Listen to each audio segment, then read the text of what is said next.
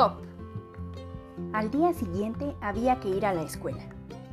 Teo caminaba de la mano de su hermanito por el parque, cuando de pronto algo cayó sobre su cabeza. Era un nido de pájaro. Las ramitas habían sido enredadas con gran habilidad hasta conseguir el círculo perfecto.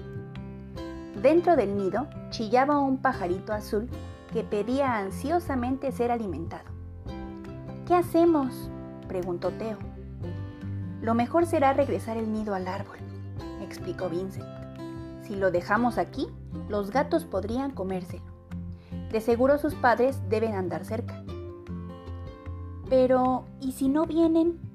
No quiero dejarlo solito, Vincent. Haremos esto. Después de la escuela, pasamos de nuevo por aquí.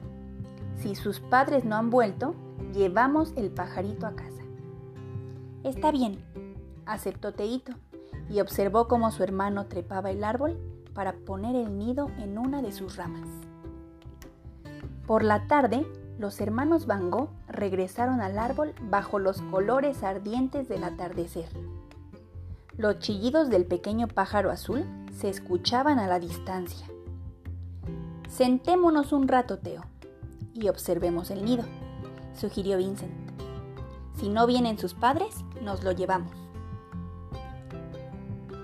Se nos hará tarde, Vincent, replicó Teo. Y papá nos regañará. Mejor bájalo ya. El pajarito tiene mucha hambre. Bueno, hagámoslo. Con mucho cuidado, Vincent trepó de nuevo el árbol y bajó el nido. Para entonces, el farolero comenzaba ya a encender las luces de la calle junto al parque. En esa época no había electricidad y cada lámpara de gas debía prenderse una a una. Al llegar a casa, todos rodearon a los hermanos para conocer al pajarito. Mamá molió pedazos de pan con leche e hizo una pastita cremosa para alimentarlo. Le daré también agua, dijo Teo. No, se puede resfriar aún no ha crecido lo suficiente para tomar agua, explicó mamá. Por ahora únicamente lo alimentaremos con esta mezcla. Entonces entró el reverendo Dorus al comedor. Le habían llamado la atención los chillidos del pajarito. Todos guardaron silencio mientras el estricto jefe de la familia inspeccionaba al animalito indefenso. ¡Bravo, hijos! exclamó papá. El que es bueno en familia es también buen ciudadano. ¿Y bien? ¿Cómo habrá de llamarse este pequeño? No lo sé, papá, contestó Teo. Ayúdanos a pensar en un nombre. ¿Qué tal Hop? sugirió el pastor. Hop, repitió Teo. Me gusta. Hop quiere decir esperanza en holandés. Esa tarde, después de comer, Vincent regresó a los pinceles y siguiendo la guía de mamá, decidió pintar lo recolectado en el bosque. Le interesó dibujar el nido de Hop con sus ramitas abrazadas. Desde entonces, cada tarde después del colegio, Vincent buscaba nidos caídos y llegó a recolectar muchos de ellos hasta poder reconocer a qué especie de ave pertenecía cada uno. Esto lo logró al observar cuidadosamente sus formas y los huevitos que en ellos había. No se parecían mucho a los huevos de gallina. Algunos eran rojos o pintos, muy ovalados o casi esféricos, como una pelotita de ping pong. Antes de seguir, tengo un dato que seguramente te va a gustar. ¿Sabías que existen más de 10.000 variedades de aves en todo el mundo y que éstas derivaron de los dinosaurios?